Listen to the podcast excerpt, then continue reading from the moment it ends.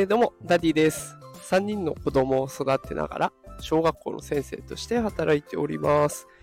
このテクラジでは、AI や NFT といった最新のテクノロジーを使った子育てや副業のテクニックを紹介しております。さあ、今日のテーマは、あなたが思い浮かべたことが映像になる驚きの AI 最新技術というテーマでお送りしていきます。え今日はね、脳内のイメージを画像とか映像にする AI 技術を紹介します。ね、もうこんなことができちゃう時代なんですね。え今回ね、 ABEMA TIMES で、え報道されていた内容を参考にしながら、えこの放送を作っています。えまずはね、どんなメカニズムで脳内のイメージが画像になるかっていうのをサクッと説明していきますね。どうやらね、我々は何かを見ているときって脳の視覚やという部分が反応を示すそうです。まあ、例えばケーキを見ていればケーキパターンの反応を示して、クマを見ればクマパターンの反応を示すと。で見たものによって反応するパターンが決まってくるらしいんですね。で、そのパターンをデータに変えて、そのデータを AI に画像に変換させるという仕組みになっているで、えー、こちらね、あの実際に AI が作り出した画像も載っていたんですけれども、大枠は大体捉えている。で、細部に渡れば渡るほどまだまだ完璧じゃないような、ちょっと崩れちゃったりとかね、そんな状況になっていました。では、じゃあこの頭の中に思い描いたことを画像に起こすって、これどこで使うのっていうとこなんですけれども、今考えられるのは医療現場。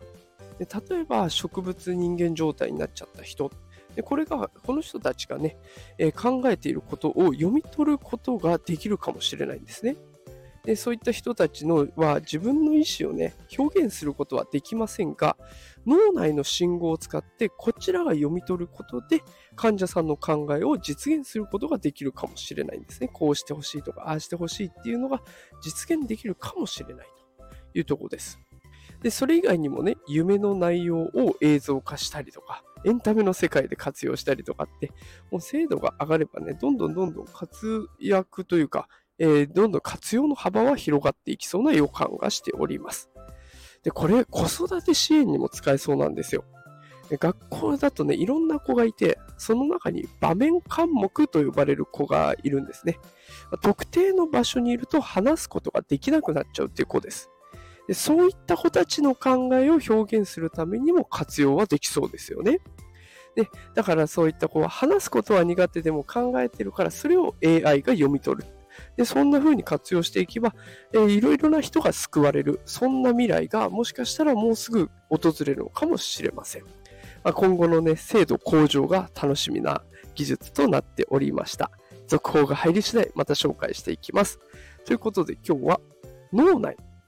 頭をあなたが思い浮かべたことが映像になる驚きの AI 最新技術を紹介してきました。えー、もしね、この放送を気に入っていただけた方は、えー、いいねとかフォローしていただけると嬉しいです。えー、毎日こんな感じで AI、NFT 情報、最新情報をお届けしておりますので、ぜひフォローしておいてください。